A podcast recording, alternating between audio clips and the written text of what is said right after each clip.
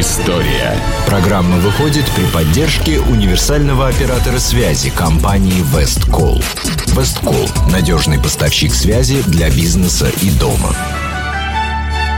Здравствуйте, вы слушаете радио Imagine. В эфире программа «Виват История». В студии ее постоянно ведущий, историк Сергей Ватенко. Добрый день, Сергей. Здравствуйте, Саша. Здравствуйте, дорогие друзья. В студии также Александр Ромашова, который напоминает вам, что в конце выпуска историческая викторина, приз для которой предоставлен рестораном «Гапикус» на канале Грибоедова 25.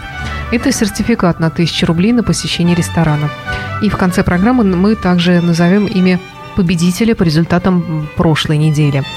Ну а сегодня у нас княжна Тараканова и да. другие претенденты на российский престол времен Екатерины II. Абсолютно верно, Саша. Да, дорогие друзья, поговорим сегодня о самозванчестве в начале э, в начале правления Екатерины II, с одной стороны, и действительно потом поговорим э, вообще о ней самой. Итак, э, Саш, ну, на самом деле, смотрите, для нас время Екатерины II достаточно стабильное, великое, Крым присоединили, там Суворов, Румянцев, Задунайский – Потемкины, которые прославили нашу страну на поле брани. Наша страна стала очень большой. Э, разделы Польши и прочее, прочее, прочее. А, да, а с другой стороны, смотрите, сколько появилось различных самозванцев в этот период.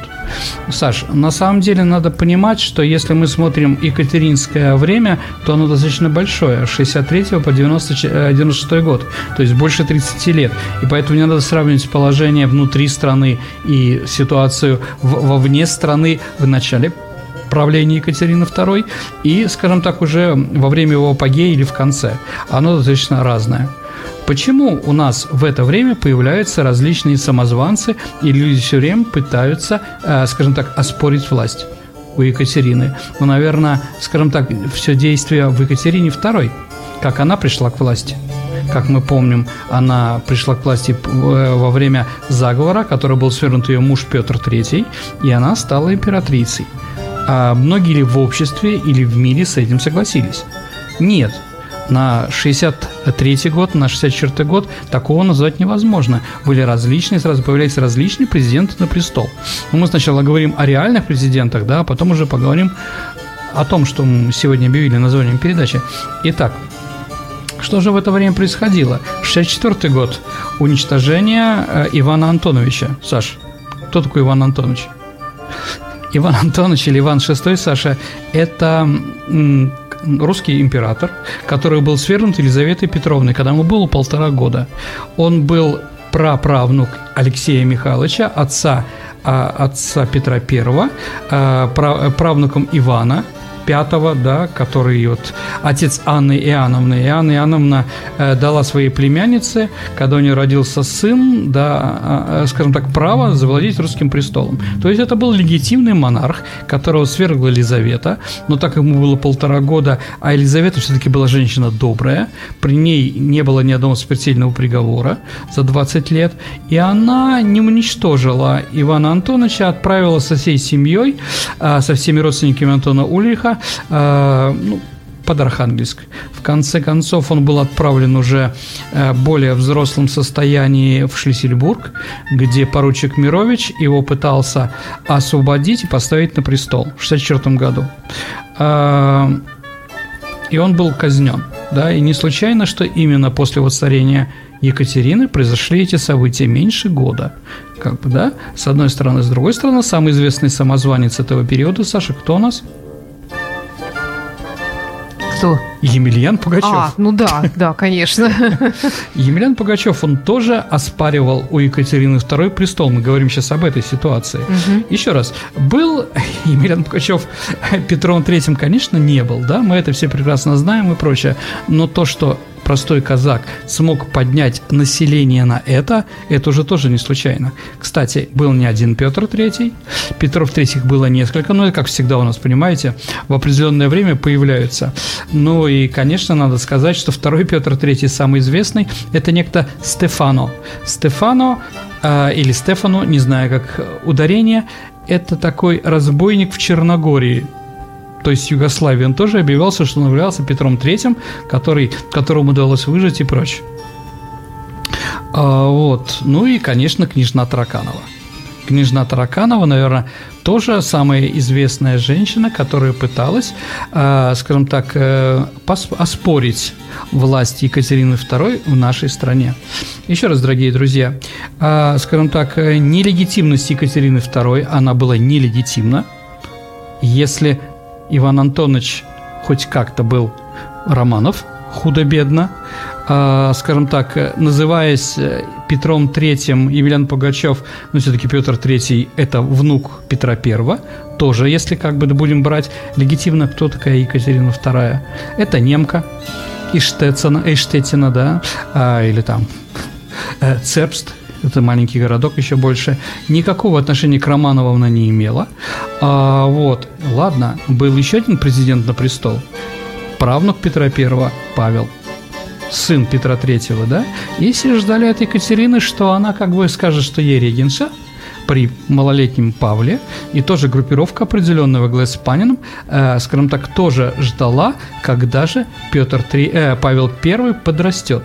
Но Екатерина отказалась, никакого регенства она не объявила. Может, она там говорила между строк, да, но официально нет. То есть она была императрица. То есть, смотрите, против, э, скажем так, Екатерина II потом на престоле доказала, что она умная, она э, великая со всех сторон, да, и она настоящая русская императрица. Но на это десятилетие после переворота, конечно, такое сказать было нельзя. Надо еще сказать ситуацию в нашей стране. Э, усиление феодального гнета – да, там жалованная э, грамота дворянства. А с другой стороны, резкое влияние народных масс. Но не зря появилась крестьянская война, там казачья, крестьянская война, не будем а, придираться а, к моим словам, но, скажем так, да, конечно, это называется крестьянская война под руководством Степана, о, Емельяна Пугачева. А дальше различные внешнеполитические вещи. Ведь если мы вспомним, дорогие друзья, почему в первую очередь убили Петра Третьего и все в обществе как-то были за него? За то, что он заключил невыгодный предательский для России мир с Пруссией вышел из Семилетней войны, он считал, что эта война для нас невыгодна, что немцы-прусаки должны быть нашими союзниками, за это и поплатился. Другой вопрос, дорогие друзья, когда Екатерина пришла к власти под лозунгами уберем все эти вот вещи, которые сделал Петр III, она же ничего не изменила. Как была жалобная грамота дворянства, так и осталась. А как э, проводил Петр III э, политику пропрусскую, скажем так, ну, скажем так, как союзника, так и Екатерина продолжала делать с Фридрихом II. Ведь они же потом поделили Польшу, извините, да? И Пруссия становится нашим союзником на долгие годы с 1760 третьего года. То есть практически внешнюю политику она тоже не изменила. Поэтому какая-то часть общества тоже уступала. Так или иначе, то, что в это время, э, скажем так, народ созрел и страна созрела на то, чтобы появилась какая-то новая сила, которая будет бороться с Екатериной, конечно же, э, эта ситуация, э, конечно, это, это произошло. И вот княжна Тараканова – Ой, ну, княжна Тараканова достаточно такая интересная политическая вещь. Существовала ли на самом деле, конечно, существовала. Являлась ли она дочкой Елизаветы, вопрос спорный. А, но, скажем так, многие исследователи и многие жить, э, люди, которые жили в это время, говорят, что действительно у Елизаветы Петровны, дочки Петра I, а, были дети – да, она не была жената. Я напомню, э, что Елизавета э, Петр I хотел, чтобы ее мужем был как раз сербский, э, сербский князь Карл, но Карл Фридрих, а, но он умер, и Елизавета осталась, в общем-то, вдовой до конца своей жизни, ни с кем вроде официально браком не сочеталась. Это с одной стороны. С другой стороны, у нее были фавориты, и фавориты не просто, а которых она любила. Конечно, главная любовь Елизаветы э, всей ее жизни – это был граф Алексей Разумовский. Ну, да, конечно, графом сделала его Елизавета. Вообще нас граф, графами делают нас женщины как раз. А, вот, это простой украинский мальчик, который был симпатичным лицом, пел в хоре церковном и как э, понравился лицом и, скажем, голосом, и его взял один из вельможей в Петербург, а, где он тоже стал петь э, в парадном хоре, и там поздоровался с Елизаветой, в общем-то, влюбилась. А любовь у них была настоящая. Алексей Разумовский ее тоже любил. И говорят, э, вроде, что у них был марганатический брак – тайный брак, который они заключили где-то, еще раз, это потому что непонятно, 42-43 год, э, она уже была императрица, эм, в церкви села Перова, Перова это сейчас район Москвы, это вот желтая линия в сторону Новогиреева, туда вот, да, тогда это было отдельное, так или иначе, есть такое мнение, что Елизавета э, родила как минимум двух человек, мальчика и девочку, от Алексея Разумовского мальчик вроде по фамилии Завадский, он, э, скажем так, а, умер э, по-разному трактуют. Одни умер во время химических опытов, он химиком хотел быть. Какие-то говорят люди, что он там же дожил до 19 века, умер, так или иначе, ни на что не э, претендуя. И вот еще княжна Тараканова. Почему такая фамилия? Ну, дурная, согласимся. Таракановы, наверное, не лучшая фамилия нашей страны. А, потому что у Разумовского была сестра, которая носила фамилию Дороган. В смысле, от, этого, от этой фамилии э, Дороган произошло как раз, ну, видимо, Таракан, а потом Тараканова. Угу. Ну, Хорошо, есть версии. Э, еще раз, э, никаких доказательств этого нет. Некоторые сходятся источники, что это от графа Разумовского, где-то их процентов 80. 20 процентов говорят, что княжна Тараканова от Шувалова, другого фаворита Екатерины. Ну, так или иначе, э, она появляется тоже непонятно. Э, с 43 по 53 год, примерно вот такая вот вилка, когда она родилась. А первое упоминание княжни Таракановой как о женщине, о которой мы сейчас идем, ведем речь, это 1700 год. И она появляется в городе Киль. Киль это на севере, а, на севере Германии, вы знаете, а Гольштиния и это не случайно. Вообще то, что она появляется именно в этом городе, я думаю, Екатерина, когда об этом узнала, я думаю, ей очень не понравилось. В любом другом, но только не в Киле. Почему? Потому что ее муж Петр III воспитывался в Киле. Понимаете, да? Он был гольштинский. Потом его привезли уже немца э, по культуре, по цивилизации, по образованию в Россию, и там пытались его переделать. Но не получилось из этого немца сделать русского. Екатерина смогла стать русской. Но это уже другой вопрос. Так вот, в Киле появляется этот дурной город для Екатерины и дурной знак. 17 лет, наверное, этой женщины, Елизавета. А, как говорят источники, она была суха, то есть она была не, то, не полной, да, она была стройной, черноволосой, а глаза у нее были тоже темно-карие. В общем, э, красота для, все, э, для всего времени. Ну, Саш, я уже говорил, и еще раз скажу, что женская красота бывает какая-то модная, ну, в данный момент модны такие-то, да, а, вот, а есть женская красота на все времена, ну, например, на Сарманту Владимира Ленина вот была такой красивой женщиной. А княжна Тараканова тоже, если посмотреть на рисунки ее портрета, которые где-то были, она, в общем-то, была красивой женщиной. Многие говорили, что она была похожа на Елизавету. Так или иначе, Елизавета была очень красивой женщиной. А, единственное, что, ну, у нее а, мама была красивая, Екатерина Первая, да, а Елизавета, а, скажете вы, не очень, как бы, красивая по картинам. Это правда, потому что она была красивой до того, как переболела оспой. Потом у нее начались проблемы, то есть э, как бы ее немножко разнесло и так далее, тому подобное. Но в юности она была очень красивой. Сразу же за ней тянется, за этой женщиной шлейф. Шлейф скандалов, непонятно каких ситуаций и прочее везде, где она бывает, а, там вокруг нее происходят какие-то скандалы, она берет в долг деньги, не отдает, живет на широкую ногу, но тоже не возвращает никогда, и из-за этого она вынуждена покидать, а, покидать города и страны. Из Кёльна она уехала в Гент, а, в Берлине был агент, это в Бельгии, во Фландрии, потом Лондон, а потом в Германии, во Франкфурте, наверное, самое известное вот его время, если надо знакомиться э, с герцогом Ленебургским, который влюбился в нее.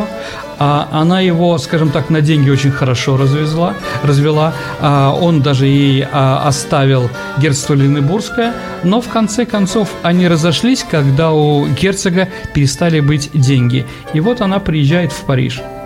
Это примерно 1773 год. И это не случайно. В 1973 году как раз до этого она не говорит, что она является Елизаветой Алексеевной, да, а, с дочкой Елизаветы. До этого она говорит разные вещи, что она персидская княжна султанша Али Эмете. А, ну, единственное, что там у нее, да, там она говорит, что она была дочкой графа Азовского, ну такого не было, значит, никогда, да, есть Азов это приграничная территория, э, но, в общем, утверждают, что она жила в Турции, жила в Персии, ну, наверное, это интересно, это какой-то роман такой, или телесериал достаточно большой мыльный, а вот во Франции, когда она появляется, она уже становится княгиня Володимир, то есть Владимирская, да, а, и с этого момента она объявляет, что она является дочкой Елизаветы.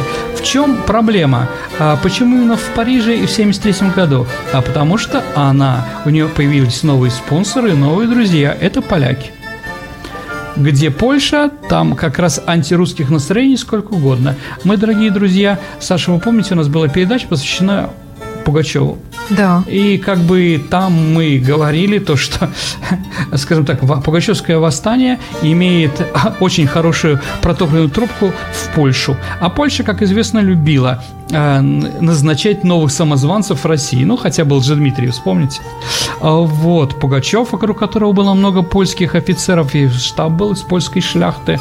И вот э, на озере, э, на острове Сент-Луи в Париже. Это вот два острова э, в центре Парижа. Это Лиль де ла Сите, да, и Лиль Сент-Луи, Святого Людовика. Вот на Святого Людовика был такой отель де Ламбер. А, это такое здание, где было центром антирусской польской оппозиции. Да, в разное время руководили разные люди. Но вот если мы говорим про, э, про Тараканову, Вокруг нее было два, наверное, таких известных человека, как князь Радзивилл, э, Гетман Литвы, а, и второй э, человек – это Агинский. Агинский Саша – это тот, который написал «Прощание с Родиной», помните? Конечно. А, ну, знаменитая «Полонез», да? Его название. Но здесь как бы его таланты были не только как композитора, но таланты были и как руководителя, и лидера, как политика. С этого момента поляки вокруг нее, и она называет себя претендентом на русский престол.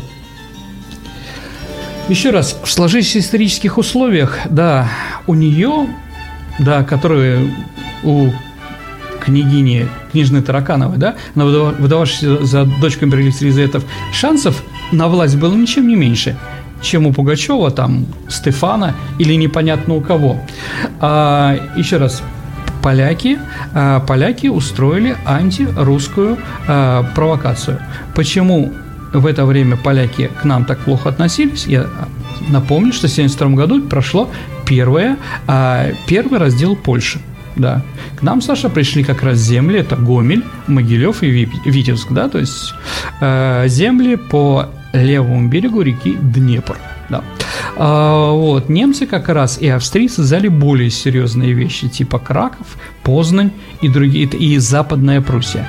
Вот, но так или иначе, поляки решили это оспорить. И оспорить они решили, организовав нового самозванца. Да, это не был Гришка Отрепьев там, или там Андрей Ногой, как он там себя назывался, это была женщина, ну какая разница? В принципе, один раз прошло, может повториться и по второму разу.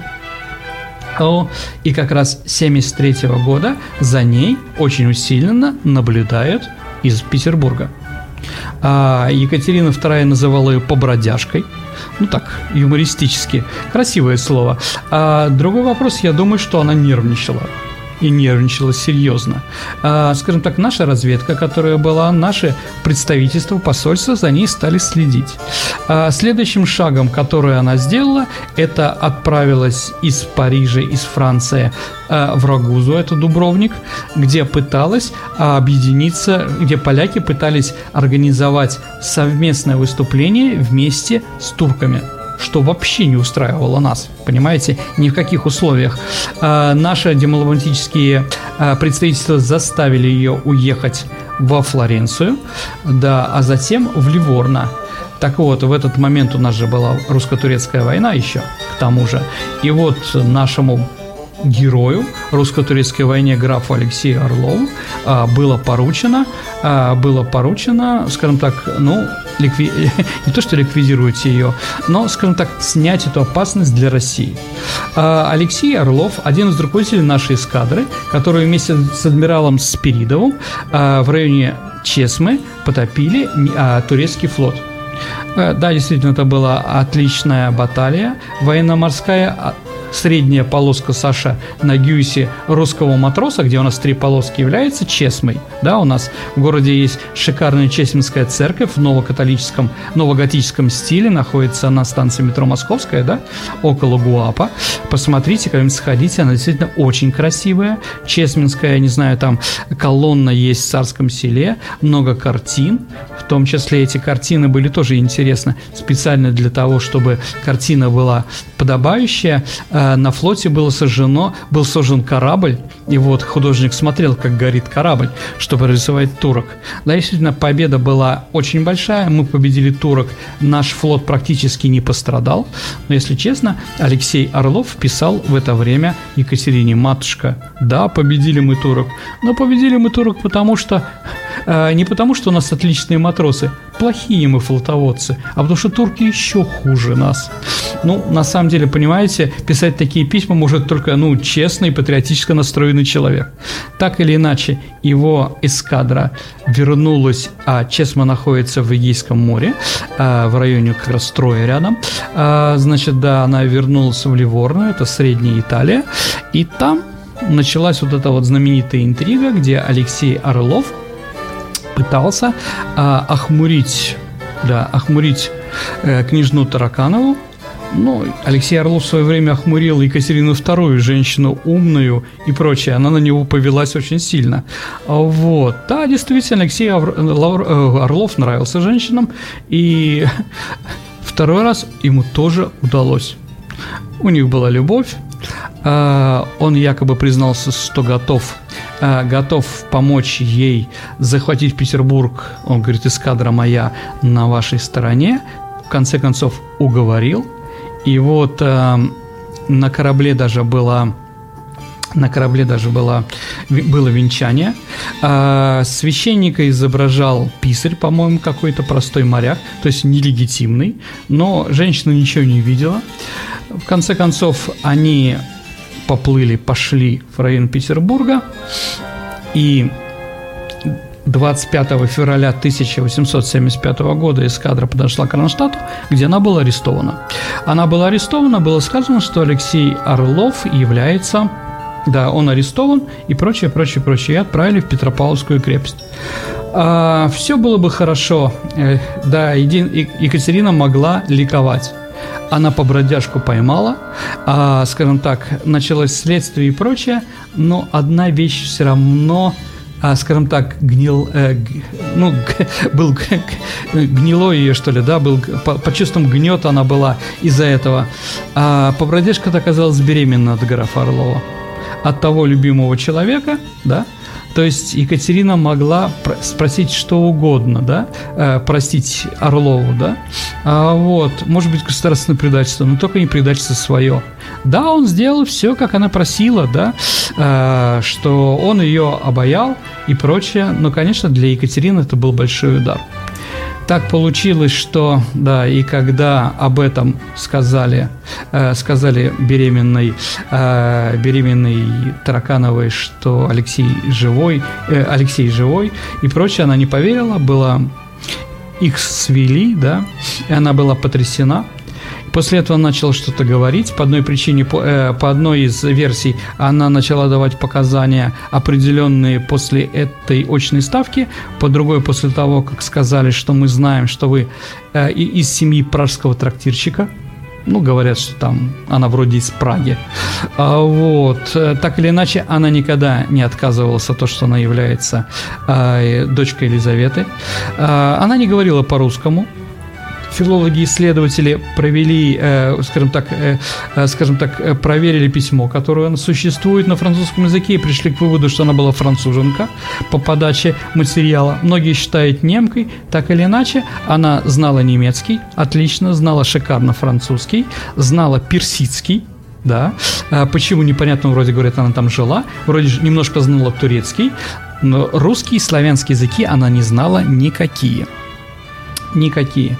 А, так или иначе, вроде 25 декаб... э, в декабре 75 года она умерла.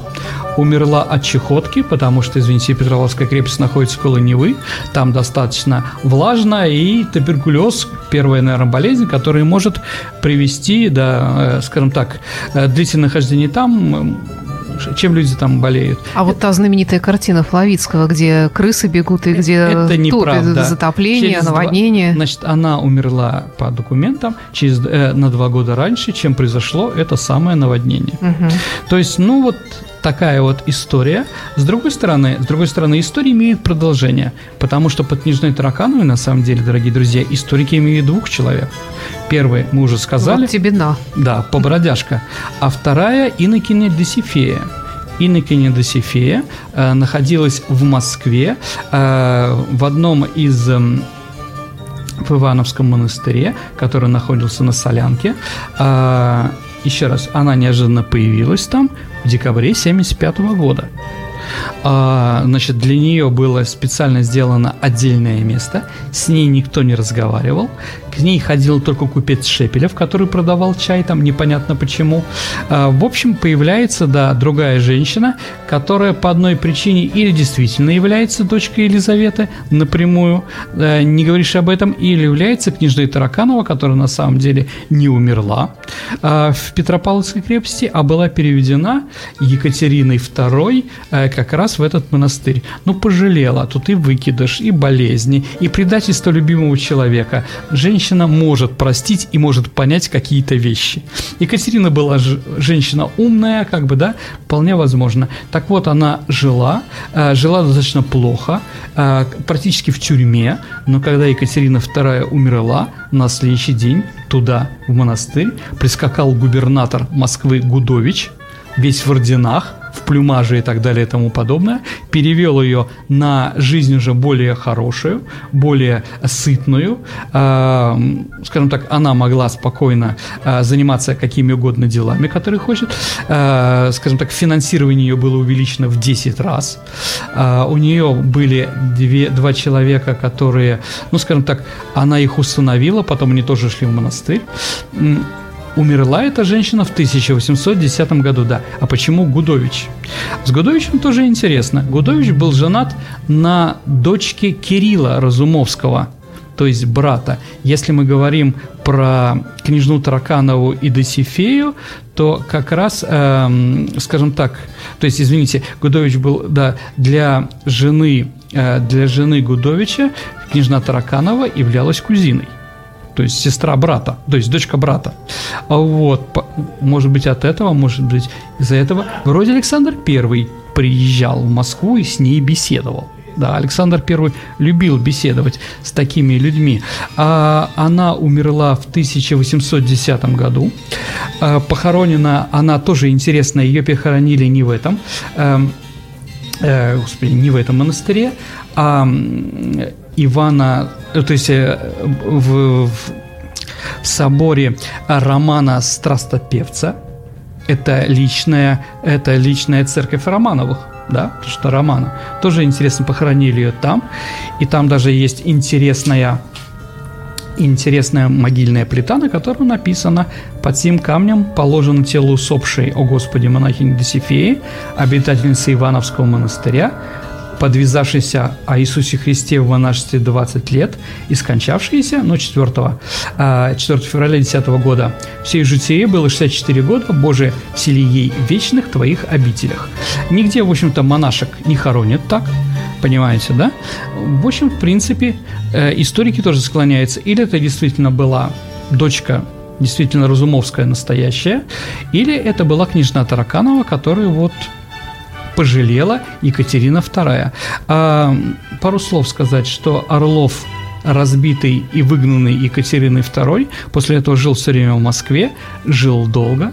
Так вот, пока он там жил, он никогда не приезжал, требовал, чтобы его кучер никогда не вез его около Ивановского монастыря, потому что он считал, что там находится обманутая им женщина. А, дорогие друзья, ну, если как бы знать географию Москвы, да, Солянка находится как раз у главного моста, каменного московского моста, который соединяет Кремль с другой частью, да, ну, это же там за Москворечье, да, называется. А вот, как раз он там находится. И все, как, как вообще это объезжать, я не знаю. Ну, как-то он это делал. Понимаете? Тоже вот такая вот интересная, интересная судьба. Э, судьба второго, второй, второго человека, да, вот, этой самой Досифеи. Ну, как видите, у нас много разных темных пятен нашей истории, и историки не склоняются к каким-то одним, э, одной версии по, по этой причине или по какой-то э, другой. Кстати, э, я могу сказать, что когда Екатерина II зашла на престол, к ней лично приехал Разумовский, он показал ей все документы, которым, а, с, а, которые были связаны то, что у него был у него, у него брак с Елизаветой и прочее. И при Екатерине он их бросил в камин. То есть, да, он, ну, еще раз, Алексей Разумовский был неплохим человеком, да, он был малограмотен, да, может быть, да, не, ну, из, из Малой России и прочее, прочее. Он прекрасно понимал, что он не может быть русским царем, и понимал, что если он еще будет требовать власти, э, это закончится вообще там гражданской войной и прочее. Поэтому он поступил очень мудро, он отказался от притязания на престол, хотя за ним кто-то стоял, всегда за такими людьми кто-то стоит, и Екатерина II очень благословно к нему отнеслась. Э, она не никогда не оспаривала ничего, что принадлежит Алексею Разумовскому. А, тоже интересно, да? То есть, в принципе, этот человек мог стать русским царем, потому что он был женой, э, мужем, извините, императрицы, имел права, ну, какие-то, какие непонятно. И непонятно насчет детей. Возможно, специально это была встреча после того, как появилась княжна Тараканова. Так или иначе, вот, еще раз, у нас княжны Таракановой две – или одна, но с двумя ипостасиями. А, как бы и те, ту и другую так называют. Ну, это тайна. А, в принципе, в принципе, а, я слышал тоже мнение такое, что давайте изгумируем могилу, а могила существует. Вроде даже изгумация была. Но череп той женщины, которая лежит под этой плитой, она оказалась горбуней но многие говорят, что просто из-за того, что, э, скажем так, э, скажем так, могилы вскрывались в свое время, там убирались, двигались, то вполне возможно полетали жить не на том месте. Я тоже с этим могу согласиться. Так или иначе, да, какая-то гор... никто не говорит, что она была горбунья. Все говорят, что она была красивая женщина, э, монахинь. Притом она, знаете, она вот как в некоторых фильмах, и, наверное, вы слышали, что когда немцы пришли в какую-то деревню, все красивые девушки пытались себя как-то сделать некрасивыми, чтобы к ним не лезли, да, или мазались там грязью какой-то, или себе там э, серпом что-то там, да, шрамы какие-то делали. Вот когда эта вот монахиня пришла, единственная просьба у нее до Сифеи была, чтобы ей принесли лук. И вот она резала луковицу на две части, и, и э, скажем так, это же кислота, понимаете, да? И вот она лицо все время терла этим самым луком, чтобы оно, чтобы не было румянца, чтобы не было красивой кожи, чтобы она была страшная. Ну вот такая вот, да, борьба. То есть она, скажем так, пыталась выдавить в себя все то, что было у нее до 1775 года. То есть такие воспоминания. Вот такая вот история, Саша. Переходим к викторине, нашей исторической викторине, угу. приз для которой, приз для победителей, который предоставлен рестораном «Гапикус» на канале Грибоедова 25. Это сертификат на 1000 рублей на посещение ресторана. Саша, у нас а, прошлый да, вопрос был? у нас прошлый вопрос был... Э, Про Курскую битву. Да, да, Итак, да. вот для, для всех, дорогие друзья, Курская битва – это Курская битва, а для этого политика – Курско-Орловская, да? Ну, э, этот человек, э, Геннадий Андреевич Зюганов, да. Почему? Да потому что он из Орловской области, поэтому как бы свой любимый регион он пытается как бы подвинуть больше. Ну, пока на Курской. Если он будет президентом, кто знает, да, то, возможно, у нас название этого э, этой битвы немножко изменится. Есть у нас правильный ответ? Саша? У нас догадалась Мария из Москвы. Прекрасно. Не знаю, как она пойдет в ресторан Гапикус, но, может быть, э, да. будет в наших краях. Ну, Мария, мы ждем вас, да. Что там, знать про товарища да. Зюганова, это да. здорово. Вот. А сейчас у нас вопрос э, попроще. Э, про книжную Тараканову.